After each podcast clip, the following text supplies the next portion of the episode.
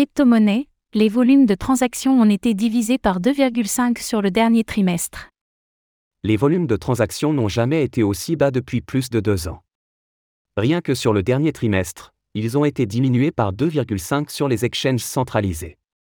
Bien qu'importante, cette chute des volumes ne touche pas toutes les crypto-monnaies de manière égale, les altcoins sont les plus grandes victimes de ce marché baissier.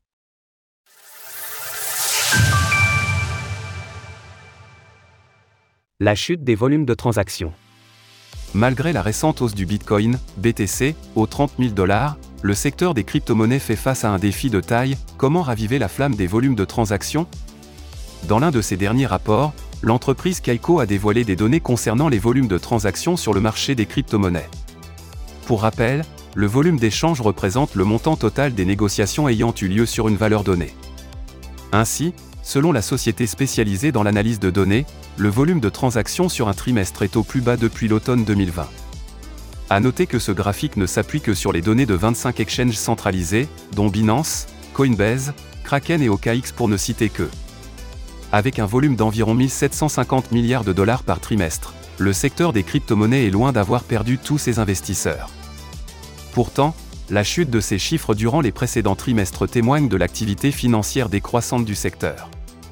En effet, le volume de transactions a été divisé par 4 depuis son plus haut à 8 000 milliards de dollars lors du marché haussier de 2021. De même, entre le premier et le second trimestre de cette année, ces mêmes volumes ont plongé de moins 250%. Les volumes sont régulièrement utilisés en analyse technique, l'une de leurs principales fonctions étant de déceler les moments d'euphorie et de calme sur un actif donné.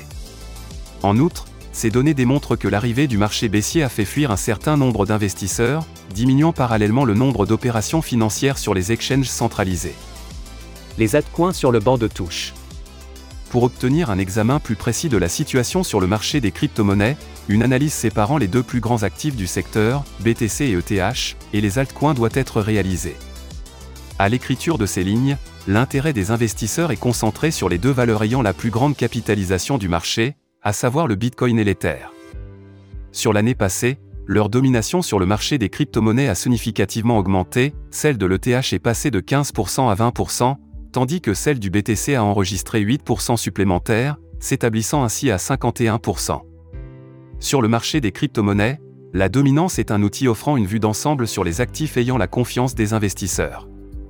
La hausse de la dominance des deux plus grandes crypto-monnaies au monde démontre que les investisseurs se retirent des altcoins pour aller sur des actifs considérés comme plus fiables. Concernant les autres crypto-monnaies, à l'exception de quelques narratives et autres outsiders, la majorité d'entre elles n'ont pas profité des hausses successives du Bitcoin et de l'Ether.